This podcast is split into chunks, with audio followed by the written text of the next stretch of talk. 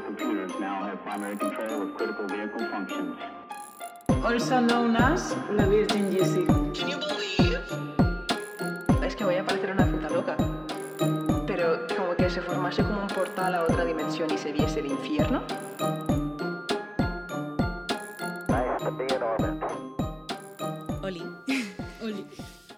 No sé, cuando no estamos juntas es muy difícil hacer una introducción, tía, porque no... No, no, eh, eh. No nos pilla en, ah, en conversación, entonces es como que tú no me pillas infraganti diciendo algo y dices, ya tenemos intro, ¿sabes? Es, es otro Claro, estilo. Es porque para los que... para los que no lo sepan, nosotros, claro, para intentar, porque estamos grabando a distancia, eh, entonces pueden haber errores, lo siento, pero para intentar cuadrar esto tenemos que eh, dar una palma a la vez, en plan contar hasta tres, y para el yo luego juntarlo en el audio es, es una movida, entonces no, no queda muy natural la intro, pero bueno, aquí nos tienes. Claro, es, lo, es como una intro súper preparada, en verdad. Es como la de tres empezamos, ¿sabes? No me pillas Tal infraganti. cual. Ay, madre de Dios, qué Exacto. semanita, tía, ¿eh? Qué semanita. Uf, madre mía, ¿cómo, ¿qué tal tu semana? Tía, ¿qué tal? Pues que yo desde que nos pasó lo de la niña, yo no he vuelto a ser Jessica otra Ay, vez. lo de la niña ahora lo contaré. A- a- a- a- tenemos que comentar muchas cosas este capítulo, ¿eh? porque tengo noticias también. Pero bueno, para que lo sepáis, yo soy Kira, estoy aquí con mi amiga Jessica y esto es la ley de Murphy. Also known as la Virgin Jessie. Exacto.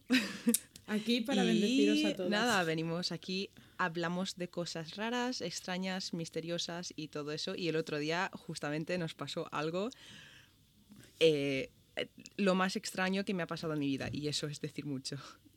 Sí, sí, sí, sí. O sea, ¿Quieres- fue espectacular. Que empieza, empieza a contarlo tú, por favor, porque yo no, no lo he contado ya muchas veces, lo conté en el trabajo, se lo, no, no se lo he contado a mi madre todavía, mira. Yo tampoco se lo conté a mi madre. Mi padre sí ya alucinó.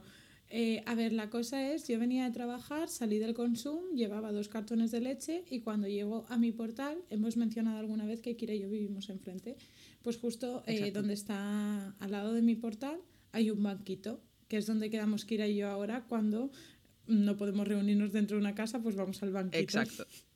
Entonces, ¿qué pasa? Que yo vi que estaba Kira con una amiga nuestra que se llama Lola. Bueno, pues total, Sí. yo llego allí y digo, va, me quedo un ratito y, y me voy, que tengo muchas cosas que hacer. A lo que de repente una niña descuelga el telefonillo. Vale. Yo me quedo, me, mm, ahora mismo me acuerdo de los datos más importantes, no me acuerdo de todo lo que nos dijo, pero bueno, como que se puso a hablar y nos dijo que estaba con su padre y con su abuela Sí, ¿vale? Y que se llamaba Yaiza. Vale. Y también lo fuerte es que empezó, cuando cogió el teléfono y empezó, hola, hola, hola, perdona, se ha equivocado, Sí. este es el 11. sí, ¿Te sí. acuerdas? Este es el Es 11 que que, estoy llamó- con mi lo padre, cogió- con mi abuela, tal. Sí, lo cogió de una manera como si alguien hubiese llamado, que no habíamos llamado, y además lo cogió dando muchos detalles, en plan, estoy con mi padre, me llamo Yaiza, estamos aquí con mi abuela visitando a mi abuela, no sé qué. Eh, muy raro. Vale, Claro, y después, con- continúa, continúa.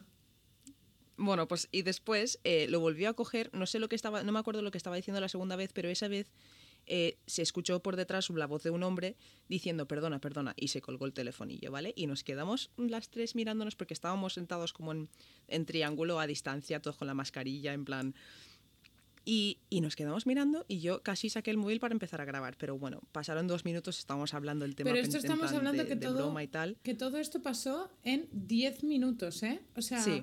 y encima hay Sí. que remarcar que las dos primeras eh, las dos primeras veces la niña se notaba que era una niña por el tono de voz, pero era una niña mayor primera porque llegaba al telefonillo y segunda Exacto. por la manera de construir las oraciones, no era una niña tan pequeña que solo supiese lo básico, o sea, Sí. hablaba bastante bien. Y además Bueno, se pues- notó el ruido del telefonillo. Sí, pues aquí viene lo, lo. Porque hasta ahora esto es algo normal, una niña hablando por el telefonillo que se aburre en casa. Vale. Pasan un par de minutos, estamos ahí hablando y de repente escuchamos que se vuelve a coger el telefonillo, pero de manera súper flojo, y coge la niña y susurra: Ayúdame, por favor. Y cuelga el telefonillo. Y nosotras nos quedamos de piedra. Yo a mí me empezaron a salir lágrimas, eh, se me pusieron los pelos de punta. Nuestra amiga Lola eh, se no, no puso a sabíamos qué hacer. nuestra amiga Sí, Lola sí, se sí, puso a no sabíamos qué hacer. Es que no, no sabíamos qué hacer y estábamos ahí pensando, vale, es una niña haciendo la tonta, eh, ¿qué está pasando aquí? Y pasaron dos personas a subir a la finca y les preguntamos en plan, eh, ¿sabéis de algo de alguna niña llamada Yaiza? Tal, resulta que ellos vivían en la puerta 11 eh, y no había ninguna niña llamada Yaiza, pero sí que tenían una abuela delante que tenía nietos que venían a visitarla. Bueno, resulta que ellos habla- eh, fueron a llamar a la abuela, no, no había nadie en casa y nosotras al final, al final tuvimos que decir, pues llamamos a la policía, porque no te- es que no te puedes asegurar, yo no iba a dormir por la noche.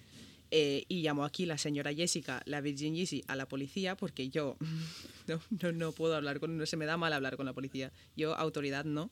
He de decir que eso de llamar a la policía y contarle la movida, te lo juro, os- o sea, os lo juro por mi vida que fue, o sea, ya no solo aleatorio, sino era como surrealista porque yo se lo estaba contando y la mujer policía me decía, pero ¿está usted segura que ha dicho ayudadme por favor? Y yo digo, se lo juro como que me llamo Jessica Lleven en Miñana que si quiere le doy mi DNI. Y eso cero. Estaba aquí adelante, ¿sabes? En plan, Pero bueno, al final, después pasaron como no sé, 15 minutos o así, vino la policía, eh, entraron a la finca, llamaron no, no, no. a todas Antes de las entrar, puertas. se empezaron a escuchar un montón de gritos. Sí, se escucharon un montón de gritos que no tenían nada que ver con esto, que cuando llegó la policía dijeron, esto, esto tiene algo que ver, ¿verdad? En plan, ya iban súper preparados para liarla y nosotras no lo sabíamos. Eh, pero bueno, entraron a la finca, iban puerta por puerta, en plan, fueron a todas las puertas, llamaron a todas las puertas y cuando bajaron nos dijeron que nadie sabía de la existencia de ninguna niña llamada Yaiza. O sea, uff, es que lo pienso y lloro de verdad. Y, y nosotras, y yo me, recuerdo que le dije, se lo juro por mi vida, quiero decir que vengo del consumo, que me salgo de trabajar. Esta mujer sale de trabajar, en plan, como lo bueno sí, es sí, que sí, sí, nos, lo cre- nos creyeron y ellos también se rayaron un montón y además nos dijeron, pues a ver si era la abuela esa que estaba en la finca de arriba que nos mintió y no nos quería decir que había alguien y se quedaron un rato hablando y todo después, en plan que se lo tomaron en serio. Pero Sí, eso sí. ha sido nuestra movida paranormal de la semana y creo que de la vida. Porque yo lo considero, yo sinceramente viéndolo así, si no hay ninguna niña que se llama Yaiza, nadie ha mentido, ¿quién cojones ha cogido el telefonillo? ¿Sabes lo que te quiero decir? Y además diciendo que era del 11, que en el 11 vivía otra gente, que no estaban en casa en ese momento. hay no que sé, decir... no lo sé, pero bueno. Hay que decir que si es un fantasma, vocalizaba muy bien. O sea, es que era muy real. Sí, O sea, no, no quiero Sí. pensar mal, pero sí, sí. que la niña, o sea, que llamen los vecinos a la abuela, ¿vale? Y no abra la puerta y después vaya la policía y abra. sí. Claro, es que no sé, no- eso ya de primeras me parece un poco extraño por parte de la abuela. ¿Quién sabe esa mujer lo que tiene en su casa? Es que de verdad, mira, lo pienso y me agobio. Pero bueno, esto, como ha dicho Kiera, Sí. ha sido nuestra movida de la semana. Así paranormal. Tal cual. rara. Y mira, hablando de cosas mm, paranormales pero reales a la vez, yo esta semana te traigo uno de mis temas favoritos. Favoritos, que es la parálisis del sueño. Estoy emocionada. Vale, hay- habrá gente, si hay alguien escuchándonos que ha sufrido de la parálisis del sueño, estará en casa diciendo ahora mismo, "Ah", porque esto es algo que la verdad es que muy, poca gente lo habla y siempre que se lo cuento a alguien flipan, porque de verdad que es algo que es, es real, es algo científico que pasa, es un trastorno de sueño, pero que parece una película de miedo, parece sacado directamente de una película de miedo. Entonces, eh, te voy a dar una definición, la definición científica de lo que es, y luego te voy a hablar de lo que es realmente, porque yo sufro de parálisis de sueño de manera recurrente. Lo sé. Eh, sí. Bueno, hace tiempo que no me pasa tanto, pero bueno. Vale, la parálisis del sueño, ¿vale? Es una incapacidad transitoria para dormir o realizar cualquier tipo de movimiento vol- voluntario que tiene lugar durante el periodo de transición entre el estado de sueño y el de vigilia, ¿vale? Básicamente lo que significa esto es que mientras o te estás durmiendo o te estás despertando, entras en un estado de que estás despierto pero no te puedes mover, ¿vale? Vale. Eh, o sea, durante este episodio estás, la persona está totalmente consciente, además puedes escuchar, tienes capacidad táctil, pero no puedes ni moverte ni hablar. Y esto pasa porque eh, tenemos una hormona que, que segrega el cuerpo, eh, que básicamente lo que hace esa hormona es que hace que nos quedemos paralizados mientras estamos durmiendo y soñando para que no actuemos nuestros sueños y demos patadas en el aire y cosas así, ¿vale? Porque tú en tu cabeza estás soñando, pero si en la vida real te moviese estarías daño. Pues resulta que esa hormona te entra, te quedas paralizado, pero realmente estás despierto. Vale. Y no suena, o sea, dices, vale, pues mira, te, te esperas, te vuelves a dormir. Mm, mm, ahí está el problema, ¿vale? Porque eh, lo que suele pasar es que se producen alucinaciones. Alucinaciones táctiles, visuales, auditivas, eh, sensaciones de presencia en la habitación. Es una cosa muy chunga, ¿vale? y según estudios ocurre por lo menos una vez en la vida eh, en un porcentaje bastante alto de la población. Un- Unos 60% de personas lo van a tener una vez en la vida. Y de manera recurrente, solo un 6% de la población mundial. ¿Vale? Eh, existen tres tipos, las formas aisladas, que, es la que es la que he dicho antes, las que están asociadas a otra patología como la narcolepsia o, o problemas de sueño más profundos, y las de tipo familiar. Vale. Las de tipo familiar son las más raras que existen, son muy poco frecuentes y solo existen unas pocas familias descritas en toda la literatura que sufren de esto. Tú. Y vengo a decir que mi familia es una de ellas porque yo tengo parálisis, mi madre lo tiene, mi hermana lo tiene y mi abuela lo tuvo. Entonces, pues, mira, eh, eh, claro, no, no he tenido que investigar mucho para este capítulo realmente. Tal cual. A ver si es contar tu vida. Bueno, tus, no- Tal cual. tus noches, tus sueños, tus raras, cosas raras en general. Exacto. Vale, entonces voy a, después de esa breve explicación, yo voy a explicar desde mi punto de vista eh, lo que es, lo que yo siento cuando tengo parálisis, ¿vale? Vale. Y es básicamente, a mí siempre me pasa cuando me estoy durmiendo.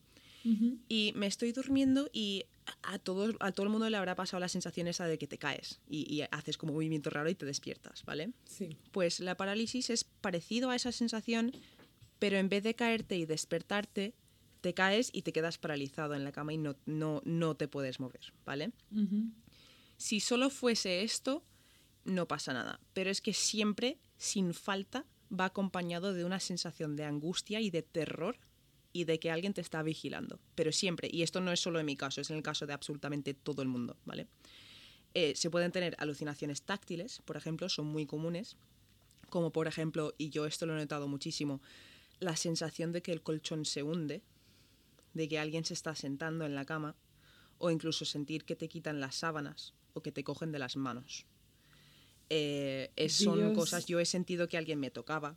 En plan, si estoy durmiendo de lado y me pasa, a veces siento que alguien me coge del hombro y me dicen cosas, que eso es otra cosa. También puedes tener alucinaciones auditivas. Además, mm, o sea, no, no tú no eres consciente de que son alucinaciones, tía. Te digo que son sonidos muy reales, ¿vale? Y no provienen, no, no vienen de dentro de mi cabeza cuando me pasa, sino que vienen de fuera, que si yo puedo distinguir una voz que viene de, del balcón de mi habitación, ¿sabes? En plan, no, no es algo que no distingo de dónde vienen, ¿vale? Y suelen ser eh, sonidos a veces muy mecánicos, intensos, como alguien dando golpes, pero a veces, y lo más, lo más creepy, es que son chillidos o gente gritándote. En plan, voces distintas, de personas distintas que puedes distinguir. Yo he llegado a distinguir hasta seis una vez, eh, diciéndote cosas como tu madre va a morir, eh, eh, la casa se está encendiendo y no te vas a, no vas a escapar. Yo qué sé, mm, cosas muy fuertes, ¿vale? Que esto es todo para provocar ansiedad. Luego también puedes tener alucinaciones visuales, eh, que hay algunas personas que no las tienen y luego hay otras personas que tienen como ven colores, ven luces, ven cosas extrañas y luego hay otras personas como yo y toda mi familia que vemos a gente. Pero cuando te digo gente, digo gente distinguible que podría reconocer por la calle. Eh, yo, por ejemplo, mi primer episodio de parálisis de sueño eh, fue en el 2010. Tenía 15 años y me iba a echar la siesta. Me dormí y claro, mi hermana ya me había explicado lo que era, entonces no, no pensaba que era un fantasma ni nada, ¿vale? Entonces me fui a dormir y eh, me, noté la sensación esa de que me estaba cayendo y me desperté, pero en vez de levantarme me quedé quieta y no podía moverme y me empezó a entrar muchísimo miedo. Abrí los ojos y miré hacia el, hacia el fondo de mi habitación, vi como un cuadro en la pared, ¿vale? Y, el cuadro no distinguía muy bien quién era y empezaba a acercarme, a acercarse el cuadro en plan, y yo tenía un montón de miedo y cuan- cuando más se acercaba más veía quién era y era una mujer eh, vestida totalmente de negro con una cosa que le tapaba la cara. Y, era vieja y, y era mala. O sea, era mala. Yo sabía que era mala. Y se me acercaba, se me acercaba hasta que el cuadro empezó a dar vueltas, salió del cuadro como un Mario eh, y se me puso a pie de la cama y estuvo ahí mirándome. Yo solo mirándome, no hacía nada más. Y eh, dos meses después de tener esta parálisis, eh, salió la película de Insidious. Y Sí. yo me vi la película de Insidious y salí llorando de la habitación porque la mujer de la película de Insidious es la puta mujer que yo había visto, en plan, o, o casi igual o igual. Y desde entonces yo no puedo ver las películas de Insidious porque además yo no lo sabía, están basadas en el folclore que, es, que, que tiene la parálisis de sueño. O sea, esas películas están sacadas de eso. Yo he de decir que he visto un par, no sé cuántas hay, pero he visto un par o tres. Yo Creo que hay recuerdo, tres o cuatro. yo recuerdo la primera vez que vi la primera, que cuando aparece la mujer de negro, aparece Sí. en un pasillo, que el fondo es oscuro, que hay una puerta que da a un sótano. Y de ahí de repente estoy- se te sí. aparece y te hace, y, o sea, se te aparece de, ves como una sombra al final que no sabes distinguir si es sombra o es que está mal grabado y de repente te aparece en la cara. O sea, ese susto, que, teniendo en cuenta además, tu tía- pasado en plan con la parálisis, Exacto. yo me hubiese muerto del susto.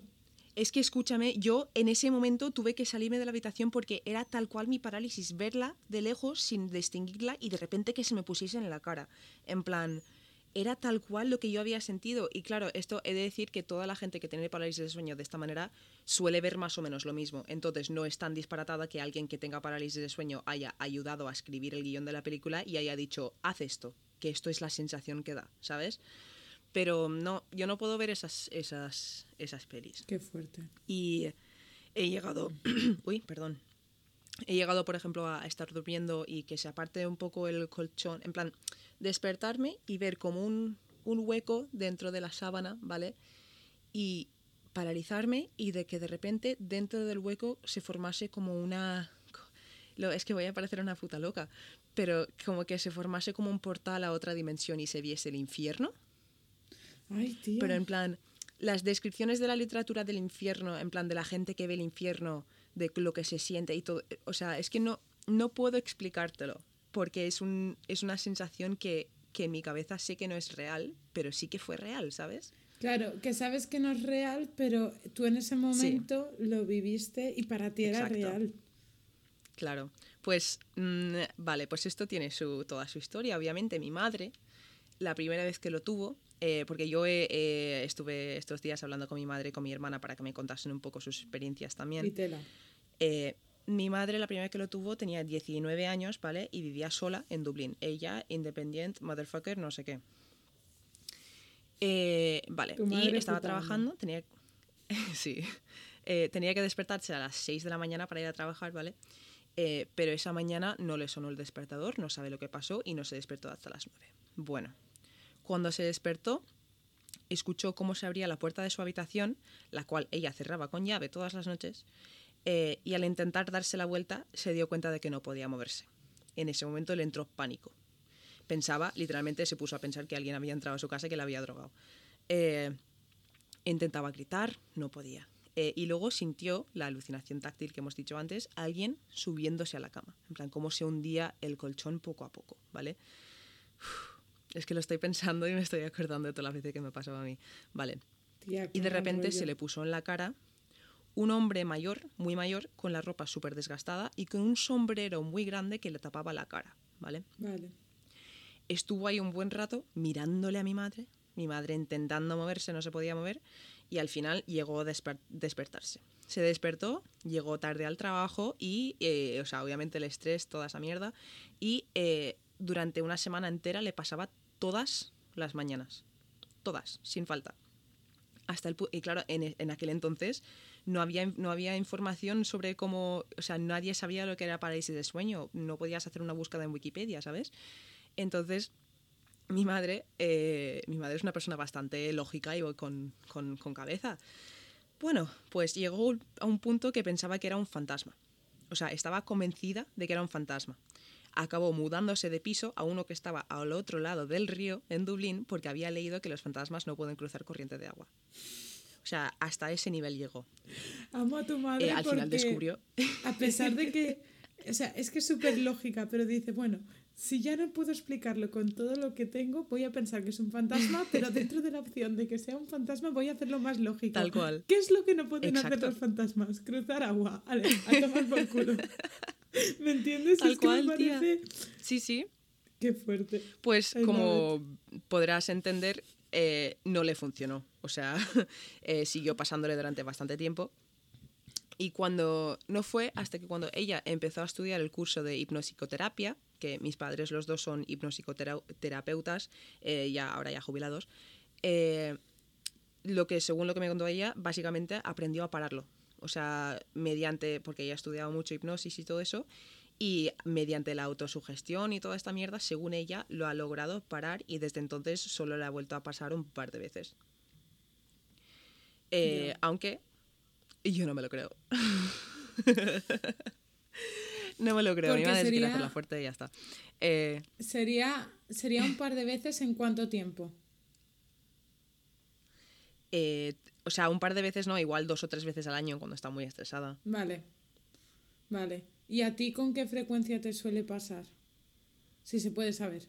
A mí ahora, eh, ahora mismo, eh, muy poco. Y además cuando me pasa no me acuerdo. En plan, hace un par de semanas eh, estaba haciendo la comida y de repente me acordé de que tres noches anteriores había tenido un mini parálisis en medio de la noche. ¿Sabes? En plan, que ya, como que ya ha pasado a segundo plano de mi cerebro y no, igual no lo noto. Claro. Ah, curioso. Pero hubo una época cuando yo estaba estudiando, eh, porque si me empezó a pasar con 15 años, sí, de los 15 hasta los 18, 19 o así, lo tenía casi todas las noches. Ya, Fue, yo tenía una falta de sueño increíble en esa época. tía, pero a- aparte del estrés, intuyo que eso también influenciará Sí, sí, a sí. que sea más recurrente en tu vida. Si tú eres capaz ahora de controlar tus niveles de estrés, a la vez a lo mejor estás, aunque subconscientemente, porque no lo estás haciendo a propósito, estás evitando tener tanta parálisis del sueño o parálisis mucho más ligeras. Exacto, exacto. Eh, vale, eh, quiero contarte también algunas de mi hermana, porque mi hermana sí que lo sigue teniendo a día de hoy dos o tres veces a la semana, y mi hermana lo tiene bastante fuerte. Eh, y además le empezó a dar cuando eh, vivía aquí en Valencia. Eh, Estaba viviendo al lado de la. Sí, estaba viviendo al lado de la Politécnica y tenía unos compañeros de piso y tal. Y empezó a soñar que entraba una mujer a su cuarto, una mujer vieja, eh, y que se sentaba en su cama y que le ponía las manos encima. Y ella pensaba en un principio que solo eran pesadillas horribles. Pero empezó a ocurrir con muchísima frecuencia. Eh, claro, mi madre no nos había contado nada, ninguna de las dos, entonces mi hermana no sabía lo que era, intentó buscarlo, pero en aquel entonces tampoco se hablaba de esto, no habían estudios. Eh, ¿Y sabes lo que, lo que hizo mi hermana? Empezó a coger eh, pelos suyos, ¿vale? Y los pegaba con celo en la puerta, para que si alguien abriese la puerta por la noche, se rompiese el pelo y ella sabría que alguien había entrado a su cuarto. Porque estaba convencidísima de que alguien estaba entrando a su casa. ¿Qué Obviamente el pelo no se rompió. Sí, sí, sí, mi hermana, lógica, y también, o sea, y además lo más gracioso de esto es que no se rompía el pelo, obviamente. Entonces, ¿qué dijo mi hermana? Es un fantasma. ¿Qué hizo mi hermana? Se mudó a otro piso. o sea, las dos, me encanta. Eh, bueno, pues se fue a vivir con otra amiga eh, que se llevaban bastante bien y eh, lo que me ha contado ella es que sí que es verdad que cuando cambió el otro piso deja- dejó de pasarle durante un buen rato, eh, pero empezó a volverle y además cada vez con personas distintas, que esto a mí me parece Ujú. raro. Eh, y resulta, y además yo me acuerdo de este fin de semana, que fue cuando yo me enteré de lo que era, que bajó a vernos, porque nosotros estamos ahí viviendo en Játiva, eh, vino a vernos y se lo comentó a mi madre y mi madre le dijo, ah, no, eso es parálisis de sueño, no te rayes, tal. Y claro, mi hermana dijo, hostia, me he mudado de piso para nada. Y ahí fue cuando me lo, contaron, me lo contaron a mí para como avisarme, porque yo creo que tendría como 12 o 13 años. Toda la movida. Eh, vale. Tal cual. Y eh, la- el episodio más fuerte que ha tenido fue en su último año de la universidad, que ya estaba en Irlanda otra vez, ya, porque antes fue cuando estaba de Erasmus aquí. Eh, tuvo una noche bastante, bastante mala, ¿vale? Empezó, le dio el parálisis, le dio la sensación, ya se preparó, se armó y dijo, "Uf, voy a tener que aguantar esto. Y empezó a escuchar un montón de voces hablándole. Pero cuando digo un montón, me refiero a que un número indistinguible, ¿vale? Eh, y esta vez no apareció nadie en su cuarto. No vio a nadie, no sintió ninguna presencia, pero estaba escuchando un montón de voces. Algunos estaban gritando, otros estaban llorando, otros decían cosas en un idioma que ella no entendía, eh, otros estaban diciendo números y letras en plan AW53, 2F, no sé qué, un montón de cosas. Eh, Esos eran los que y al final. Eh, al final, no, le estaban diciendo los números de la lotería, seguro. Eh, al final, los gritos eran tan, tan, tan, tan fuertes que, que de la misma impresión logró despertarse. Y claro, tú cuando te despiertas de un parálisis, no abres los ojos y ya está, porque tú ya tienes los ojos abiertos. Tú te levantas como si te hubiesen disparado de la cama, en plan. Y eh, se levantó, se despejó un poquitín, intentó volver a dormir, pero le seguía pasando. Cada vez que intentaba dormirse esa noche, le pasaba exactamente lo mismo.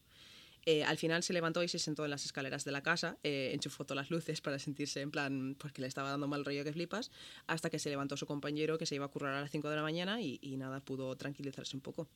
Tía. Y eh, sí, sí, y me ha dicho que le, le ha seguido pasando tras los años y que ahora también le pasa, y lo que le pasa ahora mismo, en plan lo que le está pasando estas semanas, es que cuando duerme, eh, ahora vive en Madrid, eh, a veces mira hacia la puerta de la habitación y cuando está durmiendo de lado le da parálisis y le aparece una mujer con el pelo muy, muy, muy largo, como la de mm, la de la llamada o como se llame, eh, con el pelo muy, muy, lar- muy largo, muy oscuro, y con un vestido de estos en plan victorianos, de color crema, Sí. en plan de para irte a dormir, que no tiene sentido porque el piso donde vive tiene como 15 años. O sea, eh, y dice que se queda ahí de pie mirándola, y que es lo único que hace. Y eso le pasa dos o tres veces a la semana. Siempre. Y por cierto, para que lo sepas, son las 14 y 14. Kira, de verdad, yo que no estaba mirando la hora y tú me recuerdas que somos las Winch. Soy bruja. Mujer Pues eso, bruja. eso es la parálisis de sueño. O sea, esto a ti nunca te ha pasado, ¿verdad? Teacher, I have a question. Tú, eh, la respuesta a tu Dime. pregunta es no. Eh, al menos que yo sepa, los sueños que sí que he tenido, muchísimos son de despertarme en medio de la noche por, am, por cosas o muy fuertes que estaba soñando del sueño en sí, Sí. o la sensación de caerme sí que la he tenido muchísimas veces. Sí. Y también he soñado que podía volar. Sí, mira, de hecho, algo que quiero comentar aparte de esto también es que eh, los sueños lúcidos, ¿vale? Hay gente que es capaz de tener sueños lúcidos y eh, se supone que una de las maneras, y no lo recomiendo para nada porque se pasa muy mal, una de las maneras de conseguir soñar lúcidamente es conseguir dur- dormirte durante una parálisis de sueño. Y yo esto lo he conseguido una vez en mi vida, sin querer. Y lo he intentado después de eso, pero no, no puedo provocarme la parálisis, es raro. Eh, pero básicamente es, es aguantar toda esa sensación de miedo y en vez de, o sea, luchar contra el instinto de querer huir y levantarte y quedarte dormido en ese estado, porque lo que provoca eso es que tú entras en ese sueño sabiendo que estás durmiendo, entonces puedes decir, y yo cuando, cuando me pasó lo que, lo que hice fue volar, me fui volando, literalmente me, me, me fui volando por la tierra rollo Superman, en plan es lo Yo único que hice en ese no, sueño porque siempre he querido hacer eso. Yo sí que, de hecho, eso lo hablé con Salva un día, lo de volar en los sueños. Pero bueno, retomando lo que te estaba diciendo, mi pregunta es, con lo que estabas contando de tu hermana, que le llega a pasar tantas veces en una misma noche, a nivel biológico barra psicológico, como lo quieras llamar, ¿hay algún tipo de explicación? Porque una vez lo puedo entender, pero cuando ya es tan repetitivo, ¿es porque ella a lo mejor está predispuesta a tenerlo? A ver, es que a mí también me pasaba eso. En la época en la que me daba todas las noches, que yo solía siempre ver a la mujer esa, eh, mm, cuando me iba a dormir me daba. Entonces yo me despertaba, intentaba despejarme, pero aunque me esperase una hora, todavía seguías teniendo la ansiedad esa en la cabeza de decir, me va a volver a pasar. Entonces creo que llega un momento que te lo autosugestionas y te estás durmiendo y te vuelve a pasar. Porque yo me acuerdo de estar en primero o segundo de bachillerato, incluso estudiando para selectividad, y irme a dormir a las 6 de la mañana y levantarme a las 7. O sea, dormir una hora, levantarme muertísima y luego cuando llegar a, llegar a casa y hacer una siesta. Y claro, eso tampoco ayudaba porque una de las cosas que lo empeora es tener un horario de sueño bastante extraño, pero era imposible para mí tener uno bueno porque cada vez que me iba a dormir por la noche me daban parálisis. Dios, madre de Dios, te lo prometo sí. que es que yo no sé si he tenido alguna parálisis. Si he tenido, no las recuerdo. O al menos, Igual sí, puedes, puede que no te acuerde. por lo que estabas diciendo que tú si las tienes últimamente no te acuerdas. Si has tenido, no me acuerdo. Hmm. Pero si yo fuese una persona que ya las tengo de manera recurrente o tengo la posibilidad, yo creo que a- veces los días que estuviese como muy estresada y tal, vivía paranoia, o sea, viviría con la paranoia todo el día en plan de me va a dar, me va a dar, me va a dar". Y seguro que me daría por pensar que me va a dar. A ver, es que quiero, ahora, toda la gente que está escuchando esto ahora mismo, ¿vale? Quiero que penséis en todas las películas de miedo que podáis que tengan que ver con el sueño. O sea, Insidious, eh, Pesadilla en Elm Street. eh, todas esas películas están basadas en la parálisis de sueño y es un fenómeno que muy poca gente conoce y están basadas en eso porque justamente es lo más terrorífico que puedes vivir en tu vida real sin estar a punto de morir de verdad. Porque creo que también identificamos el sueño eh, con un punto en el que estamos muy vulnerables, ya que estamos en otro mundo. En ese momento no estamos, Sí. no somos capaces de reaccionar muy activamente ante un peligro. Es un momento que estamos súper vulnerables. Entonces yo creo que eso también influencia cuando vemos películas de miedo que son relacionadas con el Sí. sueño a sentirlas más. Porque sientes Sí. ese sentimiento Mira. de vulnerabilidad de la otra persona. el, eh, la- el episodio más, más fuerte que he tenido, que no le iba a contar porque no me gusta contarlo, porque la verdad es que me dejó muy tocada, eh, pero lo voy a contar, es, eh, vale, cuando estaba con mi ex, nos fuimos a dormir y nos dormimos abrazadas y yo tuve un parálisis al irme a dormir que cuando abrí los ojos, en vez de estar abrazándole a ella, estaba abrazándole a la mujer. Y tenía su cara en mi cara. Y como que notaba algún día quiero dibujarlo.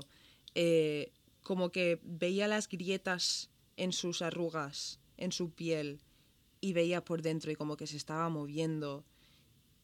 Mm, una, una imagen, tía, de verdad muy Muy turbia. Lovecraftiana, en plan muy, muy, muy turbia. Que yo pienso, de verdad pienso que la, la gente que habrá llegado a escribir novelas de, de- de terror, pero novelas de terror de verdad que te dan miedo, sinceramente pienso que esa gente algo de parálisis de sueño han tenido o alguien les ha contado, en plan, porque de verdad que yo cuando veo cosas de terror siento que muchas de las influencias de los ruidos que se escuchan, de cómo habla la gente, de todo, viene de la parálisis. Porque yo, ese ruido, el típico ruido de...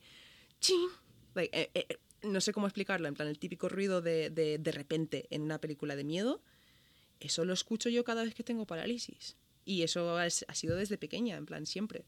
Entonces yo creo que, que influencia mucho más el género del terror de lo que pensamos. Es que, de hecho, mm, una de las mejores obras de terror que se han hecho fue El Exorcista.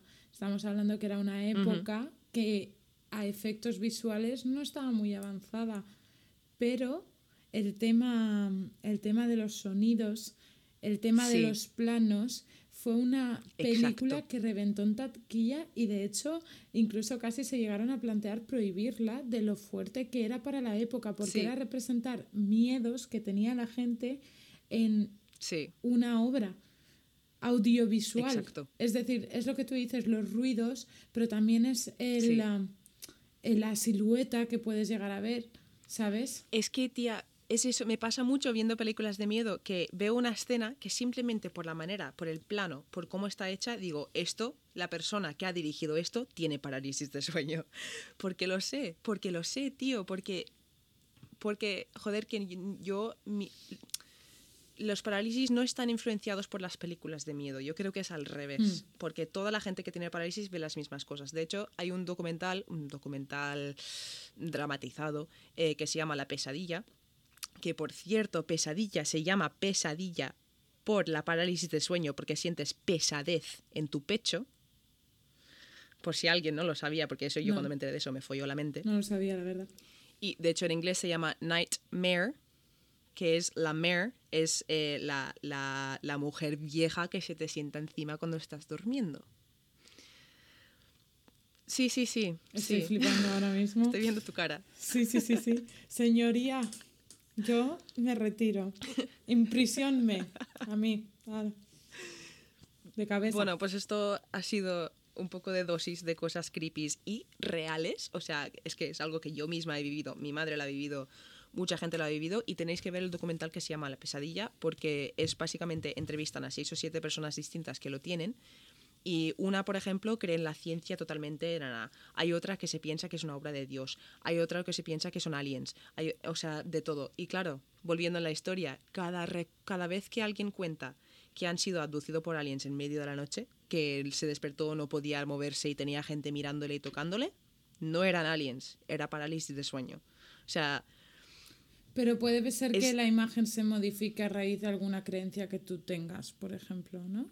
Exacto, si había uno en el programa este que decía que él cuando tiene parálisis se despierta, mira hacia arriba y tiene aliens mirándole, tocándole y él se piensa que no es parálisis, se piensa que le están abduciendo, por eso digo que es un documental un poco dramatizado. Vale. Que no le hagáis caso del todo, ¿sabes? Entiendo, entiendo. Me ha gustado mucho, Sí. tía, porque esto lo hemos hablado alguna vez y me resulta súper extraño, ya que como yo no lo vivo, es como no, no, no llego a tener la capacidad de entender el Es miedo, imposible. ¿sabes? El, pues yo Es tengo imposible. pesadillas y las pesadillas que tengo muchas veces son, o sea, muchas veces son súper chungas porque me relacionan Sí. a cosas muy fuertes de mi vida, ¿sabes? Entonces son como Sí. pesadillas muy concretas y, si- y siento ese miedo, esa rabia, esa ira, esa decepción, o sea, los sentimientos los siento, pero no as- hasta ese punto. Yo hoy te vengo a hablar un poco de una cosa que has mencionado, que es la mujer de negro. Sí. Yes. Pero- Vale. He de decir que no te vengo a hablar de la mujer de negro como eh, mito o leyenda, ¿vale? Te vengo a hablar del libro, ya que pues como que tiene un poco de... Creo que pues como que coinciden un poco y tienen algunas líneas muy parecidas. Eh, bueno, para quien no sepa, hay un Vale. libro, también hay una película que se llama La mujer de negro, ¿vale? La película sale, eh, ¿cómo se llama el señor de Harry Potter? Daniel Radcliffe. Daniel Radcliffe. Sí. Ok. Pues bueno, primero, o sea, es- obviamente, primero fue el libro. Eh, es de Susan Hill, a quien le interese. A ver, así tiene 194 páginas. Es bastante. Se hace un poco pesado porque tiene muchísima. ¿Mm? Sí, pero tiene. Tía, se hace muy pesado porque tiene muchísima descripción. Ya, sí, Susan Hill escribe bastante así. Que esto, aprovechando de que os voy a hablar un libro, voy a hacer una cosa que para Kira y para mí estamos acostumbrados a ello, que es cómo nos enseñaron en la, caer- en la carrera a analizar la literatura. Ay, mira, o sea, mm, hazlo, pero no estoy de acuerdo. No, no como en la carrera, sino que me he informado un poquito influencias, contexto histórico y todo eso en plan... Vale, eso sí. Vale, Claro. es que a mí eso de mm, la cortina era azul y eso era una de mostraba su depresión, tal, todo eso, a mí me pierde un poco. No, no, no, no, no, no, no tan concreto que no tengo muchas ganas de hablar yo hoy. No, es broma. Eh, a ver, yo Vale. el libro le doy un 7 de 10. O sea, no está mal. ¿Vale? Pero eso sí se hace un poquito pesado. ¿Vale? Eh, una cosa que me he dado cuenta es que me recuerda mucho a Edgar Allan Poe, al gótico Sí. del siglo XIX.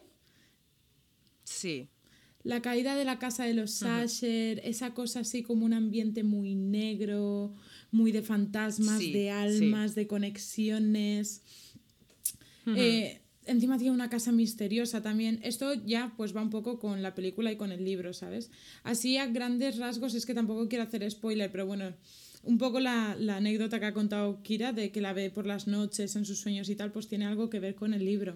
Por eso digo que a lo mejor puede ser Sí. que esta persona se haya inspirado en la parálisis del sueño, porque la es que es lo que te digo, cre- creo que la leyenda de lo que es la mujer de negro en general, porque existe en varios, en varias, eh, ¿cómo decirlo? En varias culturas. Eh, es que yo, yo estoy convencidísima de que todo eso viene de la parálisis del sueño, de que alguien lo tuvo una vez, no sabía lo que era y dijo, voy a escribir una obra sobre esto, ¿sabes? En plan, porque habrá gente que habrá escuchado este capítulo que habrá dicho, hostia, yo he tenido parálisis y no sabía lo que era, llevo años pensando que estoy loca, ¿sabes? Claro, porque tampoco hay mucha, no mucha información, sino no se habla mucho, entonces no sabes que esa información puede existir, ¿sabes? Exacto, es que no se habla, tal cual. Bueno, pues la buena cuestión. Este, esta obra, me- es, el resumen es del libro porque la película cambia mucho. Bueno, mucho tampoco, pero algo bastante importante sí. La cosa es que es una señora que vive en una casa eh, en medio de una islita que tiene un camino que está en una marisma. Que por la noche el agua sube y se tapa el camino y se baja. Eso Sí, ya vemos el sí. tema ese gótico de la marisma Sí, con el la peli. vaho. Mm. Vale, pues si has visto la peli, perfecto que tendrás la imagen en la cabeza. Y resulta que la dueña de, de esa casa se muere y tiene que ir un abogado a ver pues el tema de la herencia, cómo iban a poder vender la casa y todo eso. Que este señor Tal se llama Arthur Kipps, ¿vale? Y este señor resulta que entre muchas cosas se va para allá y todo el mundo le previene de entrar a esa casa. Le dicen que no entre porque pasan sí. movidas. Entra y ve a la mujer de negro. Que la primera vez que cree que la vio, porque en ese momento él no estaba seguro, fue en el entierro de esa mujer que vivía en esa Sí. casa. ¿Vale? According, eh, according iba a decir, de acorde a- al libro, ¿vale? La buena cuestión, Sí. así resumiendo, porque me quiero centrar en el mito de la mujer para que me digas qué te parece con el tema de parálisis y tal, es que eh, esa mujer de negro, ¿vale? Era la madre biológica, ¿vale? De el niño que vivía en esa casa. Vale. Porque la mujer de negro y la mujer que se murió, que es eh, eh, Mrs. Dalloway o, algo así, o Dorthway o algo así, Sí. ¿vale? Esa mujer, su hermana, tuvo, fue madre soltera. Y estamos hablando Ah. que en la época que el libro está Sí. localizado entre 1901 y 1914, Sí, es- que tuvo que darle el niño a la hermana. vamos. porque no estaba bien visto Sí. ser madre soltera y todo eso. De hecho, la Sí. familia te dejaba de lado, incluso la sociedad te dejaba de lado. ¿Y qué pasó? Que su hermana adoptó al hijo y la dejó de lado. No la dejó ni verlo, ni comunicarse con él, ni nada. ¿Y qué pasó? Que Joder. esta mujer tuvo un accidente con su hijo, ella se salvó, el niño se ahogó en la marisma porque eran arenas movedizas. Sí. Entonces la mujer de negro dijo, me voy a vengar, me voy a vengar, y ahora cada vez que se aparecía en el pueblo moría un niño. Pero ¿sabes cómo moría? Hostia. Tú has visto la película, ¿Cómo? entonces tienes la, la imagen, pero Sí. era como que el niño, una vez se aparecía, por ejemplo, se me aparecía a mí, esa mujer se le aparecía a un niño y mirándola fijamente y sin decir nada, o se tiraba, o sea, o se suicidaban o se morían en un accidente. Sí. Pero se aparecía en una esquina y siempre estaba en los accidentes así de niños más, más, eh, Sí, más sí, sí. importantes, ¿sabes? O se suicidaban, que era muy fuerte. Entonces, aquí dentro de esta obra tenemos como tres temas que creo que se pueden extrapolar bastante a la parálisis del sueño. La primera, el aislamiento. Sí. Sí. ¿Vale? Porque Tal encima todos los personajes en esa obra se sienten atrapados, lejos de tener ayuda. Tal cual, eso también es un sentimiento bastante fuerte. Cualquier persona que haya tenido parálisis alguna vez lo sabrá, que aunque no veas ni escuches nada, aunque simplemente estés paralizado, piénsalo, en plan, si nunca lo has tenido, piénsalo. Imagina despertarte en la noche y no poder moverte. Es... Eso ya de por sí es horrible. Claro, O sea, te sientes solo, atrapado, sin, sin ayuda, no puedes ni hablar. efectivamente. Por eso te digo que la historia no me parece tanto parálisis, pero cuando te paras a analizar los temas y cosas así, es como que es una Sí, eh, cara, eh, como una caricatura, ¿no? Como hacerlo Sí. un- en una historia, ¿no? Eh, pues en, en el caso de la obra, pues tenemos que el señor abogado se aísla en esa casa, alejado de todo el pueblo porque está muy lejos, y de hecho por la noche, como sube el agua, no puede volver. Y también tenemos Claro. a la mujer de negro, que su historia, aparte de que siempre se la ve sola, su historia es de ostracismo completamente. Es decir, la sociedad la tenía estigmatizada por ser madre soltera Exacto. y su propia familia también, ¿no? sí. Y esto creo que hace ya que el aislamiento crea una atmósfera inquietante, turbia, Sí, ¿vale? También construye una tensión y un miedo que se puede notar, ¿vale? Sí. Y además creo que también es importante porque explora la necesidad del ser humano eh, por el amor y el afecto y la familia cerca. En ese momento que tú te sientes aislado es cuando más valoras el sentir ese amor. Exacto. Sí. Hasta aquí ya me parece bastante coincidencia. El siguiente tema es el miedo, Que cada uno lo siente de una manera. Sí. ¿Vale? Entonces, eh, para dar una definición de miedo, yo lo definiría como una respuesta humana ante la amenaza de un peligro o de un dolor. Sí, exacto. ¿Vale? Que puede ser de muchas maneras, no hace falta que sea una persona con un cuchillo.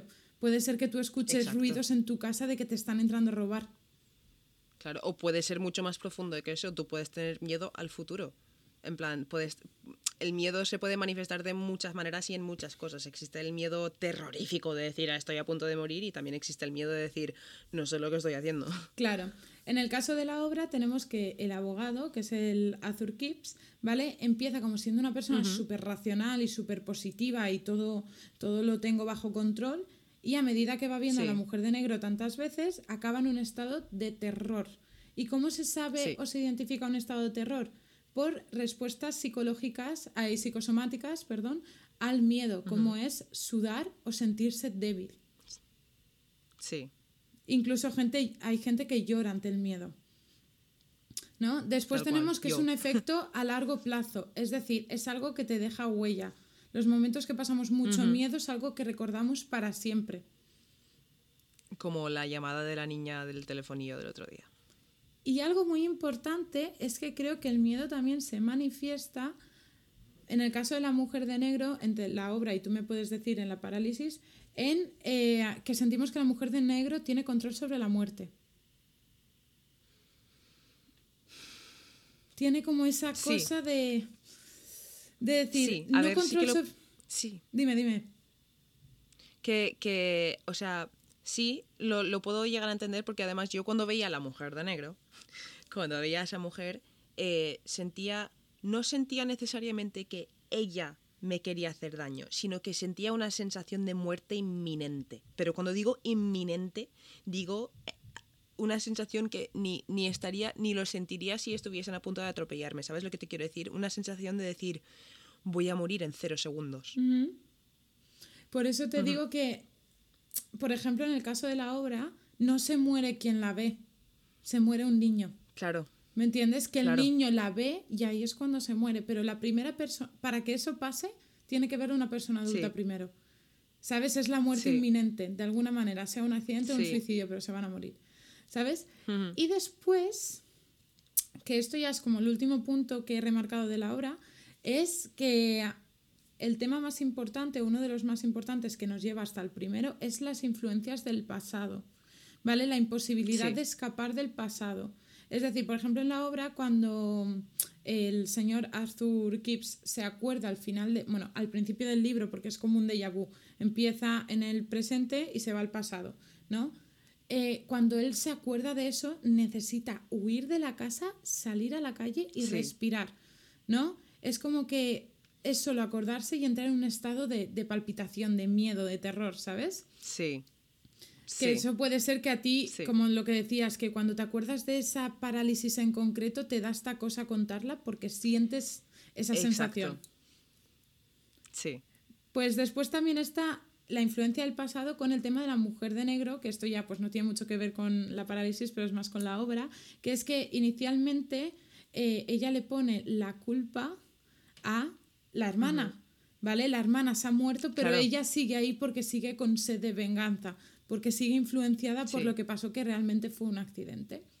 ¿No? Entonces, pues básicamente la historia es como es una historia dentro de una historia, ¿no? Que te cuenta cómo han impactado ciertos hechos a la vida de un protagonista a largo plazo. Entonces, Sí. y hasta aquí, básicamente lo que tenía preparado. De hecho, tengo que decir que lo he podido ligar mucho más a tu historia de lo que me pensaba.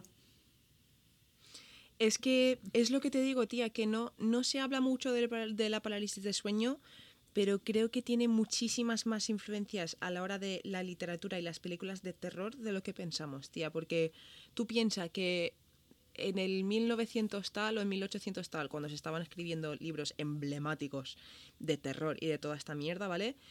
tú, si decías que habías visto un fantasma de verdad o que alguien había entrado a tu cuarto, te mandaban, te mataban. En plan, no, no te daban ayuda. La gente no, no, no, no, no te daban ayuda. Entonces tú, en vez de contarlo, dices, pues mira, escúchame, voy a, voy a plasmarlo en un libro.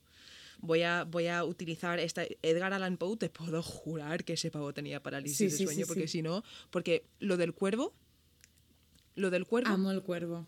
Es- Tía, o sea, es que hay ciertas obras que leo y digo, esto fue una, un episodio de parálisis que convirtió en, en poesía o en libro o en lo que sea. Porque lo del cuervo, tía, yo me veo, yo he tenido parálisis de, de, de tener, de pensar que había un animal en mi cuarto haciendo ruido y que no paraba y no paraba y no paraba. O sea, tener, entonces, tener un, un cuervo diciéndote nevermore, nevermore, nevermore, todo el rato sin parar, Nunca más. lo veo algo que podría pasar en un parálisis, ¿sabes? Tal cual. Y ya una cosita para quien quiera verla. Yo recomiendo primero el, libro, más que nada porque cambia mucho el libro a la película. Quiero leérmelo. ¿Vale? Eh, y yo pues siempre soy más partidaria de leerse primero el libro, pero bueno, la película está muy bien, yo le doy un 7 de 10 también, pero sí que no es la misma historia que cuentan en el libro. Ya está. Y sí que tengo que decir que tiene muy buena fotografía, a nivel visual está muy bien hecha. Sí, sí. Está- Y es lo que te digo. Yo cuando me vi esa película también, hay algunas escenas, por ejemplo, hay una de las escenas cuando él está eh, yendo hacia la casa, en plan que se ve como un que no termina nunca el camino y está la casa y a tomar por culo. Eso también es muy parálisis de sueño, porque yo hay veces que lo tengo que la- dentro de las alucinaciones que puedo tener visuales, veo que mi habitación hace así. En plan, lo típico que se ve en las películas que vas por un pasillo y que se alarga el pasillo y no termina nunca, eso me pasa en la parálisis también. En plan, muchas escenas de, de ola, por ejemplo, creo que hay una escena que se ve, se le ve en una ventana, en una de las ventanas de arriba de la casa, en plan por un segundo. Y, y eso me, me- No sé, tía, son pequeñas cosas que digo, est- alguien, la persona que haya diseñado esto, sabe lo que es la parálisis, lo ha sentido porque acaba de recrear el mismo sentimiento. Tal cual. Pues esto, si te ha gustado, lo voy a traer más a menudo porque sabes que uno de mis hobbies es leer, de hecho tengo un libro tatuado y no sé, me gusta contar estas cosas que se puedan relacionar a lo mejor con lo que tú has hablado o que me guste el tema en sí. Entonces, pues no sé, si te ha gustado te traeré más. Sí, Pues nada, hasta aquí. pues sí, trae más. Y quiero de- aclarar una cosa. Uy, perdón. Espera, quiero aclarar una cosa. Jessica no tiene un libro entero tatuado, tiene un dibujo de un libro tatuado. Ah, sí, bueno, tengo Es que un has dicho, tengo un libro tatuado. Sí, no sé, en plan, ah, bueno, vale, joder. Bueno, tengo la imagen del libro chiquitino tatuado. Me meo. Tal me cual. meo. Pero bueno, hasta aquí el capítulo de hoy. Poco a poco nos estamos acostumbrando a esto. Creo que ha salido mucho más natural que, Espero que sí. que el otro día. Y nada, si tenéis alguna sugerencia o cualquier cosilla, nos la podéis dejar en Twitter y en Instagram en arroba LLDM podcast y en Facebook en La Ley de Murphy. Y ya está, estaremos por ahí. Y también por donde quiera. Tenemos un correo que es la ley de gmail.com nos podéis dejar comentarios. Y tengo una noticia que nosotras somos legales y yo he dicho que iba a leer los comentarios que hemos recibido, entonces tengo que leeros un comentario. Eh, que hemos recibido en el capítulo de eh, El efecto Mandela, ¿vale? Y viene de nuestro amigo Lobo Blanco, Ayala y Jan, que nos dice... Yo me enteré de no ser de este universo el 10 de octubre de 2016. Gracias por hablar del tema. Espero que algún día la humanidad comprenda que la Tierra no es el centro del universo. Y muchas gracias, Lobo. O sea, me alegra mucho de que te haya gustado el capítulo y si sigues escuchando, pues nada, eh, escríbenos, dinos algo si tienes sugerencias, si quieres, si tienes alguna experiencia tuya personal con, con este efecto, el efecto Mandela, en plan cosas que tú veas que son distintos en este mundo, escríbenos, que, que tengo, me interesa. Y nada, que mis superpoderes llegan a todos los universos. Aunque estés en otro universo paralelo, la Virgin Yeezy te bendice. Don't you worry, child. Me ha encantado tu comentario, de verdad. O sea, al principio no, no me pillaba, pero después dije, de puta madre, me encanta la gente así.